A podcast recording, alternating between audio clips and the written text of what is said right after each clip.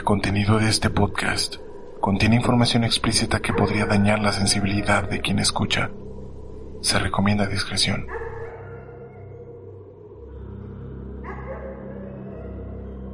Sean bienvenidos a Rigor Mortis.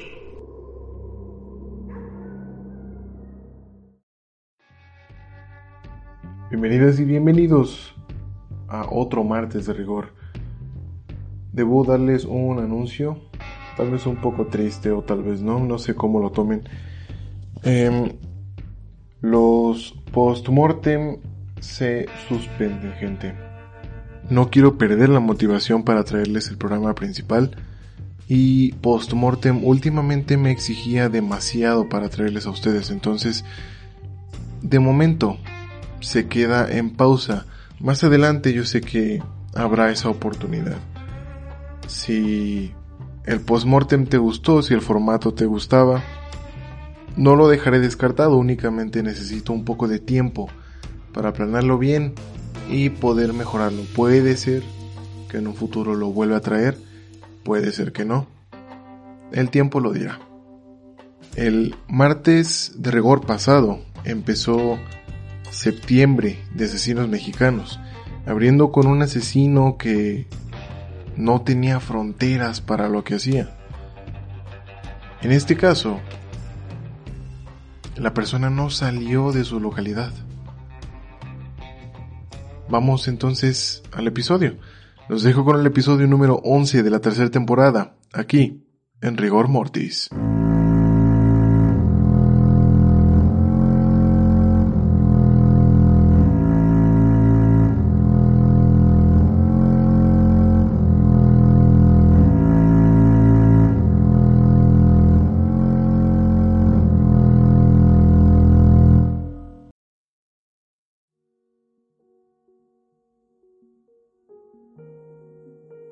Existen ciertas personas que han pasado a la posteridad de la historia mexicana como leyendas, aunque sus actos no son heroicos ni buenos para ninguna persona, ni siquiera para ellos mismos.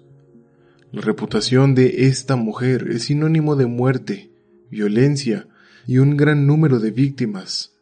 Al nombrar la Mataviejitas, los mexicanos sabemos de la oscura página en el gran libro de historia de México pero si no conoces su historia o no eres de México, bueno, el día de hoy le toca marchar a esta mujer por aquí.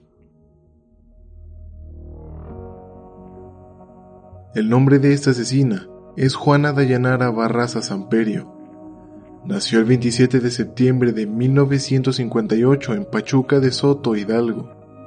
Desde el segundo uno de su vida, las cosas no iban a ser nada sencillas para ella pues su padre, Trinidad Barraza, abandonó a su madre Justa Samperio el mismo día en que ella nació y se llevó con él a su hermano. Tres meses después, su madre y ella se trasladaron al entonces Distrito Federal. Su madre se dedicaba a las labores domésticas y tuvo dos hijos con otro hombre. En esta parte de su vida, su madre se volvió alcohólica y tenía una situación económica muy precaria.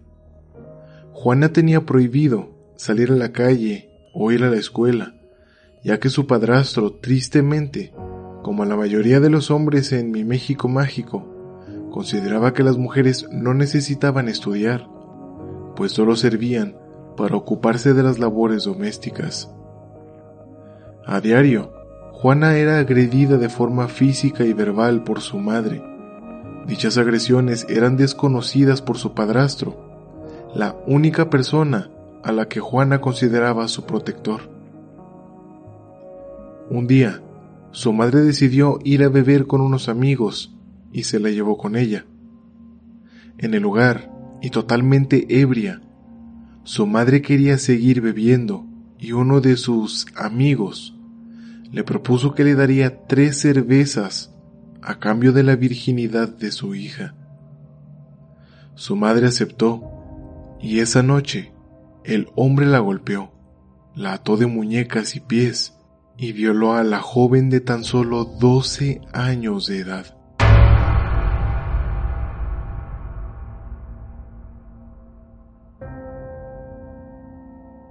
Tras la violación, Juana quedó embarazada y su madre la abandonó con aquel hombre, quien abusó de ella por cuatro largos años, en los que tuvo más hijos de él.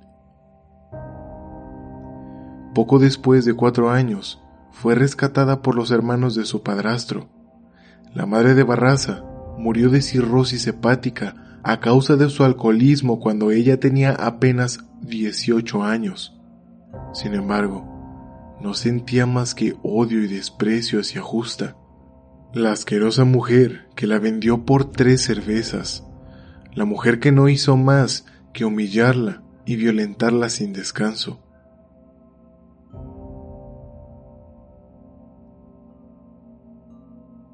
Juana vivió después al estilo de su fallecida madre, con relaciones enfermizas al lado de hombres violentos e irresponsables, viviendo matrimonios fugaces y más embarazos no deseados, de los cuales ninguno de los hombres se hizo responsable. En total, la mujer tuvo siete hijos, de los cuales dependía emocionalmente. Volcó toda su felicidad hacia ellos, e hizo hasta lo imposible por sacarlos adelante, cosa que su madre nunca hizo por ella. De alguna manera, el pavor que sentía de convertirse en su mamá era lo que hacía que tuviera las fuerzas y la voluntad de salir adelante, de que sus siete hijos fueran personas de bien. Juana, a sus 30 años, sin saber escribir ni leer, pero con un físico grande y tosco, decidió unirse al gremio de la lucha libre bajo el nombre de la Dama del Silencio. Su traje era rosa, contrastando con algunos detalles en negro. En el cinturón y en su máscara llevaba una mariposa y en este mundo de la lucha libre, Juana logró desbordar un poco del rencor, odio y resentimiento que cargaba todos los días. La lucha para ella resultó ser una especie de santuario donde poco a poco se sanaba a ella misma, pudiendo golpear a alguien más sin que el acto representara algo prohibido o ilegal. Esto mientras podía llevar dinero a su casa y mantenía su hogar y a sus hijos.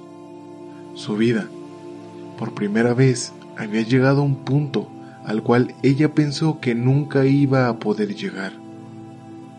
Todo hasta que en una presentación, por un mal golpe, tuvo una lesión en la espalda que le obstaculizó el poder seguir luchando. Juana se tuvo que retirar de su vida en el ring, pero no para siempre del mundo de la lucha, pues aunque ya no luchaba, le ofrecieron un puesto como promotora, puesto en el que duró muy poco, pues la paga era mucha menos además de que no sabía leer ni escribir, lo cual también representaba un problema. Sin el sustento para sacar a sus hijos adelante, con la desesperante inactividad y las deudas y problemas acumulándose, Juana comenzó a decaer en ánimos. Pero a veces, cuando la mala racha llega, siempre viene acompañada de más desgracias. Poco después de que se tuvo que retirar de la lucha libre, su hijo mayor, José Enrique Lugo Barraza, de 24 años, fue asesinado por una pandilla en la calle. La noticia terminó cambiando a Juana. Sin esa válvula de escape que era la lucha libre, Juana comenzó a llenarse de rencor de nuevo. Posiblemente pensaba en que la vida era injusta ¿Por qué si todo estaba tan bien, de repente pierde su trabajo y a su primogénito? ¿Por qué la vida solo le quitaba cosas y no le daba nada a cambio? Con todos los problemas encima y la falta de dinero, finalmente Juana toma la decisión de conseguir dinero a cualquier costo. En el año de 1995, Juana comienza a robar a transeúntes quitándoles su dinero, joyas o pertenencias que después pudiera vender. Esta práctica A ella le funcionó para poder seguir manteniendo a sus hijos y así duró unos años, hasta que comenzó a pensar que tal vez se exponía demasiado al asaltar a transeúntes, pues era más fácil que si la pudieran reconocer, alguien tomara represalias contra ella o que la policía la pudiera arrestar y ahora sí, nadie podría ver por sus hijos. Por lo que se decidió fue por el robo a casa habitación. Pero ella sabía que si asaltara a alguien en la calle era riesgoso, asaltar a alguien en su casa lo era aún más. Así que pasó varios días observando para poder identificar cuál sector de la población sería su mejor presa. Después de analizarlo, cayó en cuenta que las ancianas serían sus mejores víctimas, en especial si acudía a sus casas pidiendo ayuda, por lo que usó en un inicio el chantaje de pedir ayuda. Una vez que las ancianas aceptaban brindarle ayuda, Juan entraba a sus casas y con un tramo de cuerda las estrangulaba con una fuerza tan brutal que les dejaba heridas en el cuello.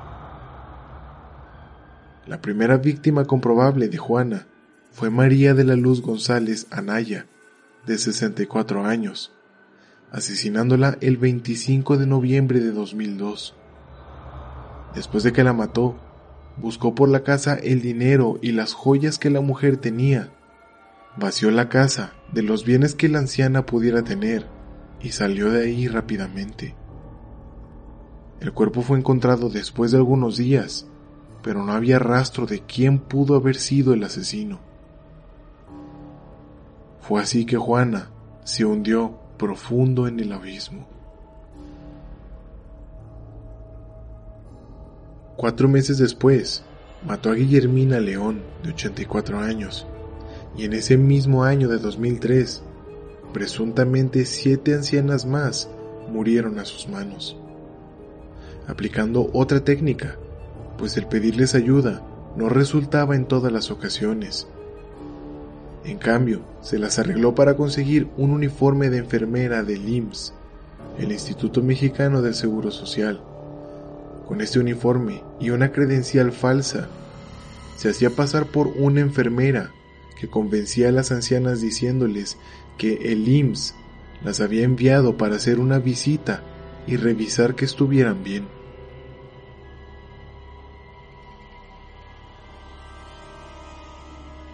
Al identificarse con su credencial falsa y portar el uniforme, las mujeres confiaban ciegamente en ella. Al entrar, conversaba un poco con ellas y después de un rato, fingía revisarlas y de un momento a otro las golpeaba para desorientarlas y después asfixiarlas con el estetoscopio que llevaba. Para el año 2004, Juana presuntamente asesinó a 14 ancianas en sus domicilios usando este mismo método. Lo que en un inicio comenzó como una práctica para robar y mantener a su familia, poco a poco se fue tornando en algo más oscuro. Pues con cada mujer asesinada, Juana veía a su madre en sus últimos momentos, seriamente envejecida y enferma por lo que los asesinatos se amontonaban, pero la motivación había cambiado. Juana mataba por el deseo de saciar la ira que sentía contra su madre, aunque seguía robándolas después de asesinarlas.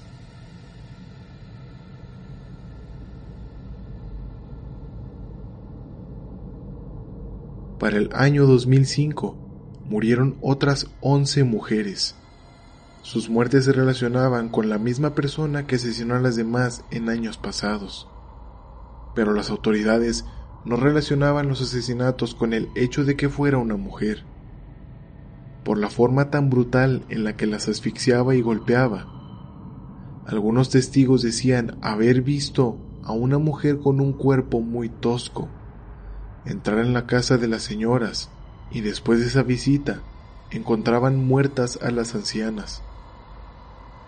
En el transcurso de las actividades criminales de la Matavijitas, las autoridades policíacas fueron muy criticadas por los medios de comunicación, pues todavía a finales de 2005, mantenían un sensacionalismo mediático respecto a un asesino en serie. Además, se criticó el hecho de que el asesino era buscado, tal vez inútilmente, entre las prostitutas y travestis de la Ciudad de México, además de sospechar de los homosexuales de la ciudad. De hecho, durante la cacería de la asesina, Bernardo Batis, entonces procurador de justicia de la Ciudad de México, había indicado que el Matavijitas era brillantemente listo, creyéndose hasta ese momento que se trataba de un hombre y no de una mujer. Algo muy alejado de la realidad, pues Juana era astuta, sí, pero su inteligencia académica era poca, pues era una mujer que no sabía leer ni escribir. Además dijo que cometía sus crímenes después de un corto periodo durante el cual se ganaba la confianza de sus víctimas.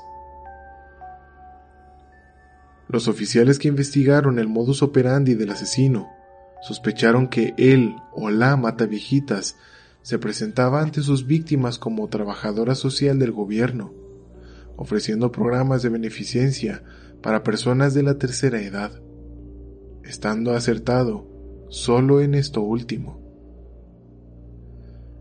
La búsqueda de la asesina fue complicada debido al cúmulo de evidencias contradictorias. En un punto de la investigación, la policía especuló que eran dos asesinos los que podrían estar implicados. También se puso especial atención en la extraña coincidencia de que por lo menos tres de las víctimas del asesino poseían una copia de una pintura del siglo XVIII, Niño en chaleco rojo, del artista francés Paul Cézanne.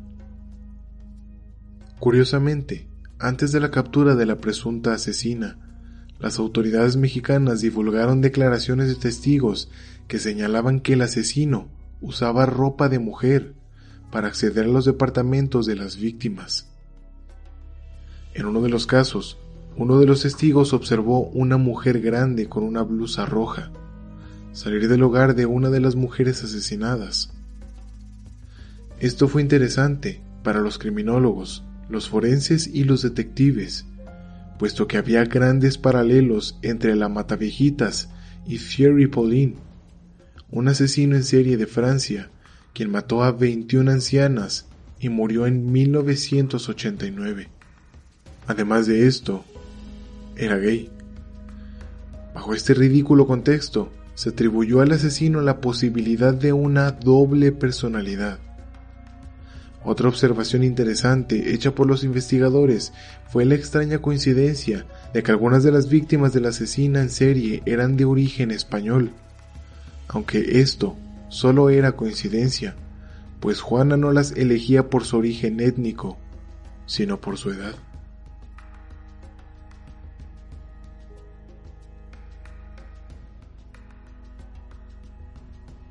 El mayor avance en el caso ocurrió el 25 de enero de 2006, cuando se arrestó a una persona sospechosa huyendo del hogar de la última de las víctimas atribuidas a la asesina. La víctima, Ana María de los Reyes Alfaro, de 82 años de edad, residente de la colonia Moctezuma, primera sección, en la Ciudad de México, había sido estrangulada con un estetoscopio siendo varias veces apuñalada con un cuchillo ranger militar. Para sorpresa de muchos que aseguraban que el asesino era hombre, la persona detenida fue Juana Barraza Samperio, de entonces 48 años.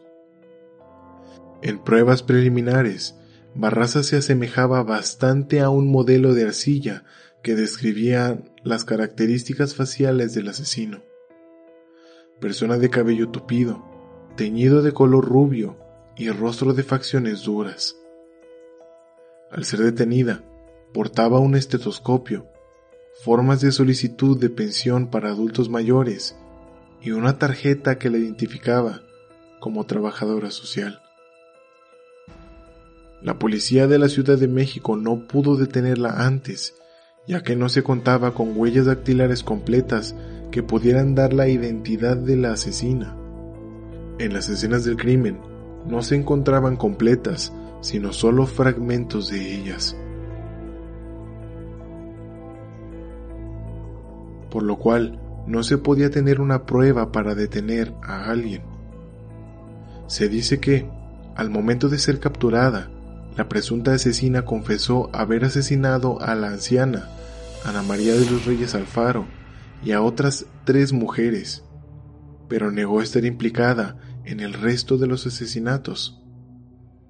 Ella comentó a los reporteros que había visitado la casa de Ana María de los Reyes Alfaro en busca de trabajo como lavandera.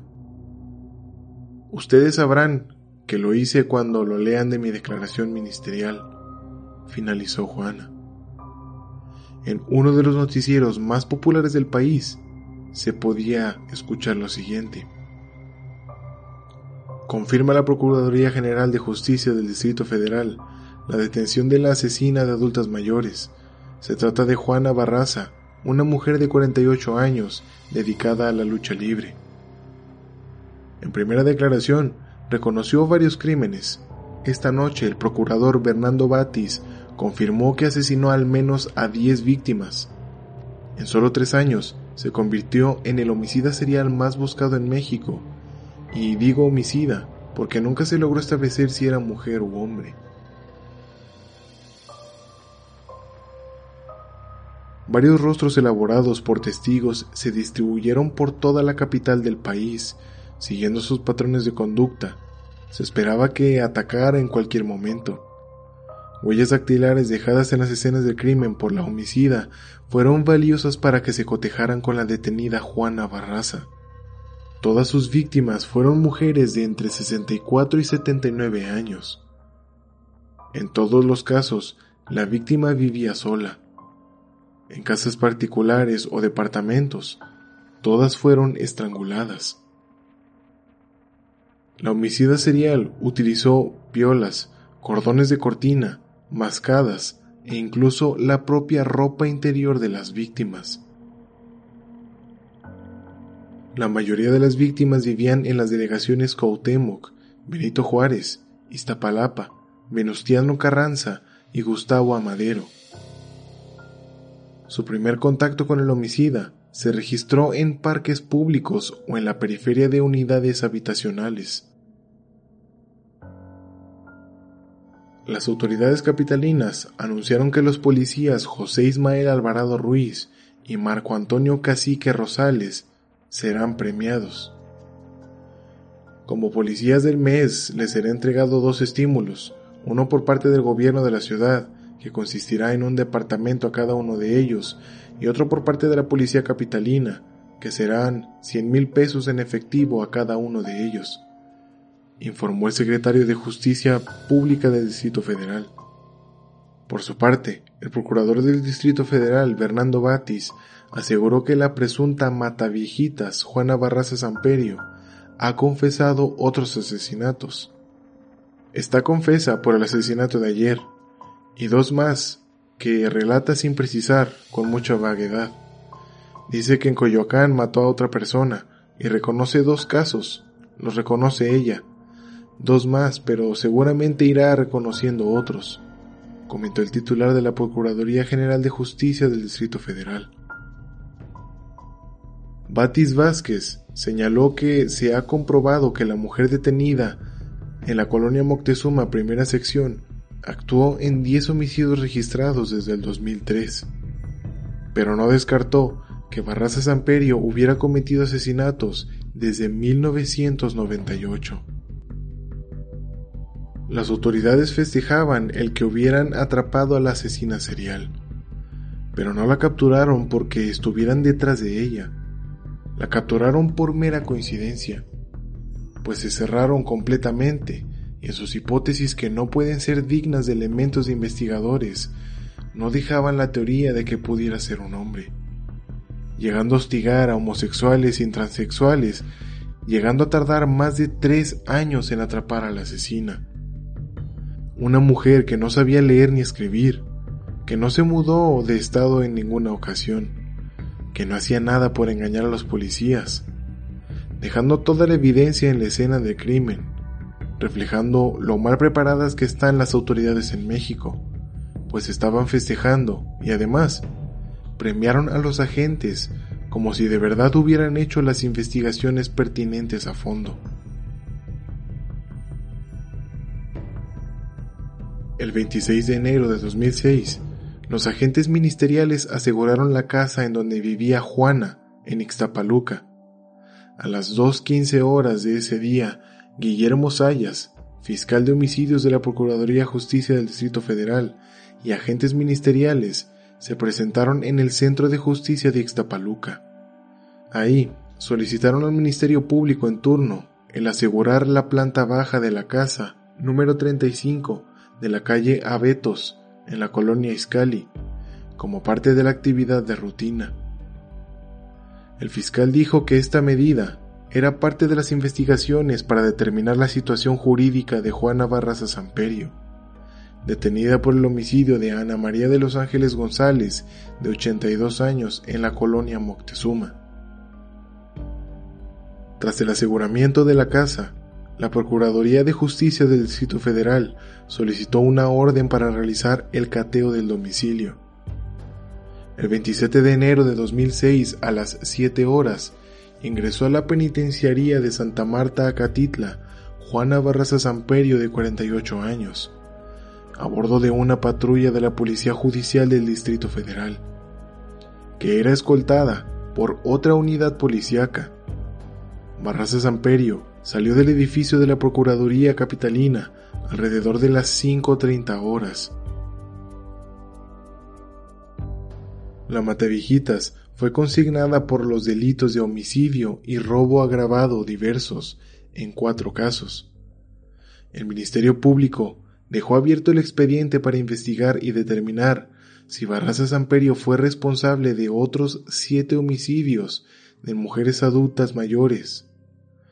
La Procuraduría Capitalina informó que a Juana Barraza Samperio se le comprobaron cuatro asesinatos, con base en sus huellas dactilares. El de Luz María González Anaya, de 64 años, ocurrido el 25 de noviembre de 2002, en un departamento de la colonia Revolución Popular en Coyoacán. El de María Imelda Estrada Pérez, de 73 años, cometido el 17 de noviembre de 2004, en la calle de Imperio, en la colonia industrial Delegación Gustavo A. Madero. El de Emma Armenta Aguayo, de 80 años, ocurrido el 21 de julio de 2005, en la calle de Farol, Colonia Narciso Mendoza en Coyoacán, y Ana María de los Reyes, de 82 años, cometido el 25 de enero de 2006 en la calle de José Jasso 21, en la primera sección de la colonia Moctezuma. Juana se reservó el derecho de rendir su declaración preparatoria ante el Juzgado 67 Penal de la Penitenciaría de Santa Marta, Acatitla.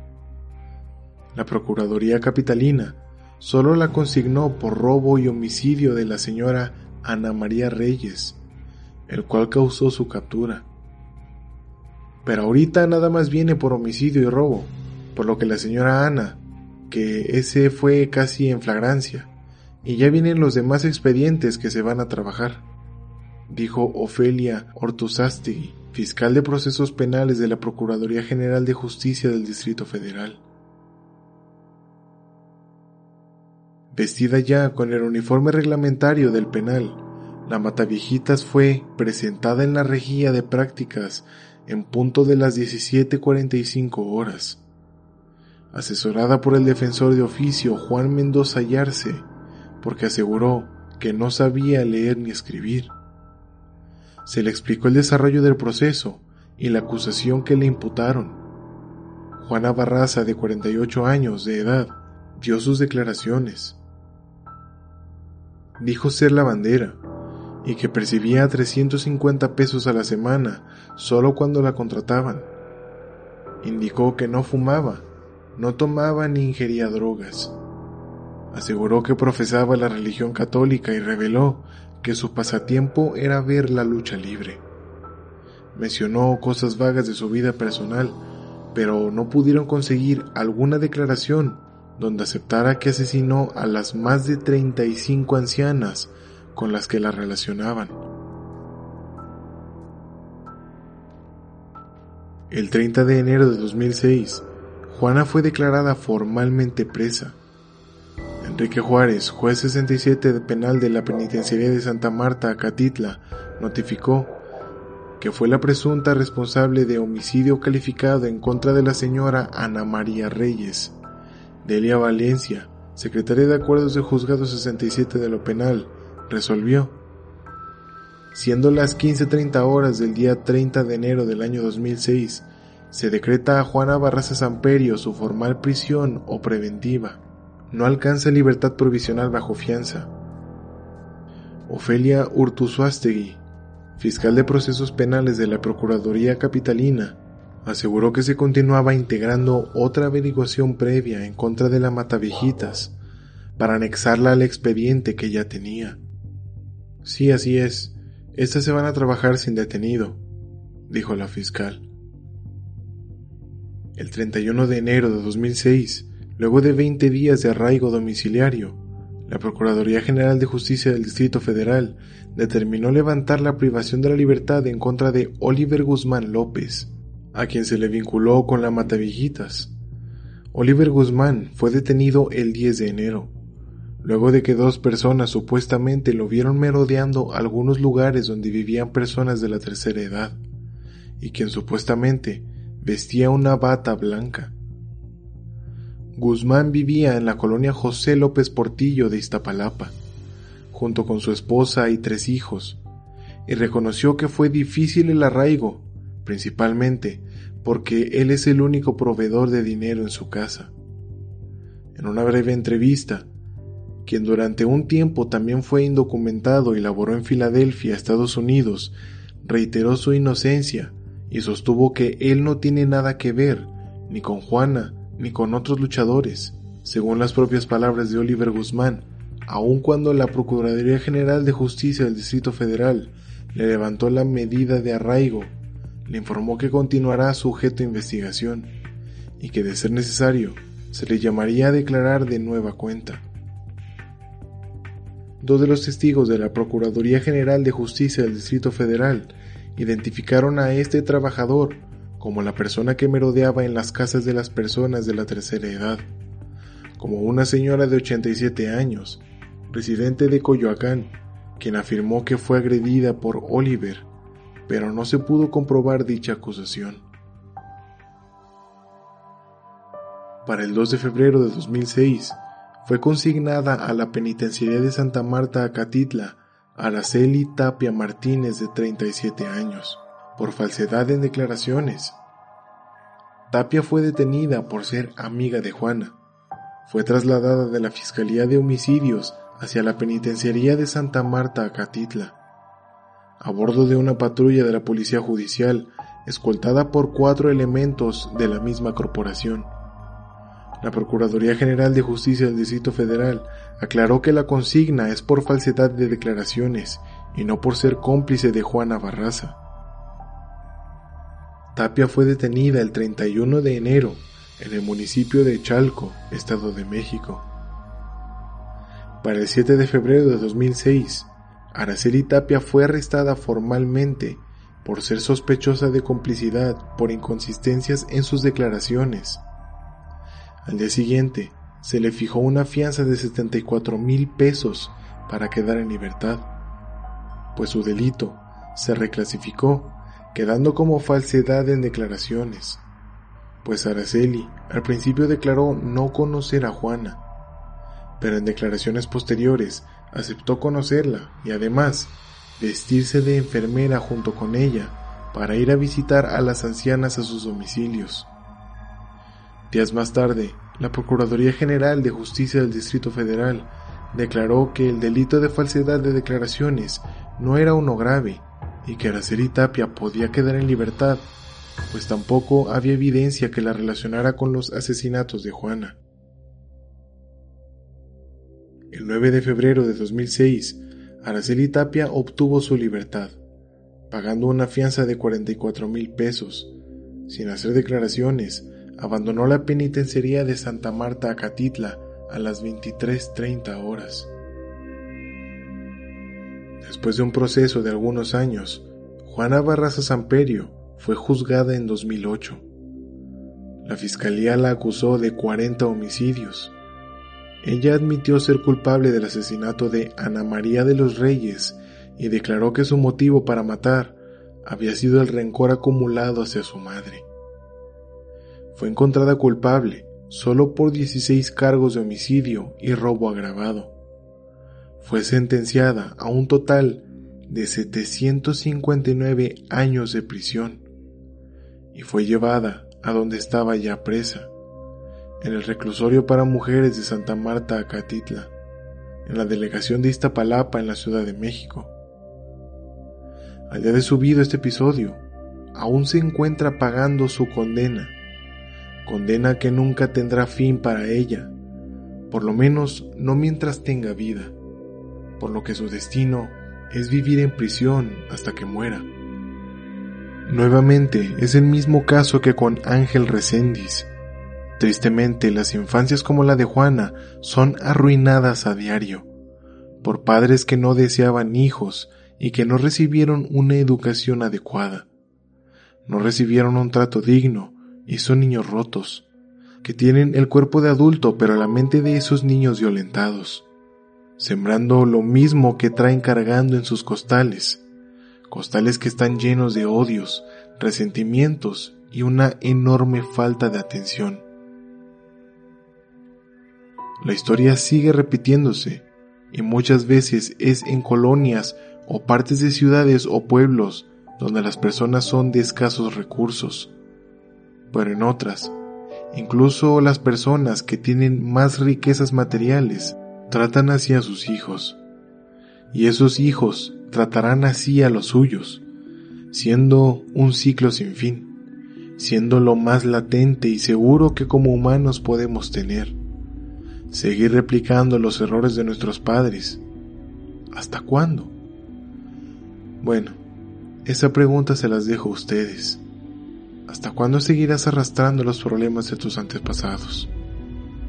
Esas preguntas pareciera que aún no tienen respuesta. Si el episodio te gustó, agradecería mucho que lo califiques en donde quiera que me estés escuchando, que te suscribas al podcast en tu plataforma favorita y no te olvides de seguir al programa en redes sociales. Los links los vas a encontrar en la descripción del episodio. Gracias por prestarme su tiempo y sus oídos. Yo fui Eduardo Miranda. Esto fue Rigor Mortis. Y ustedes son asombrosos. Hasta la semana que viene.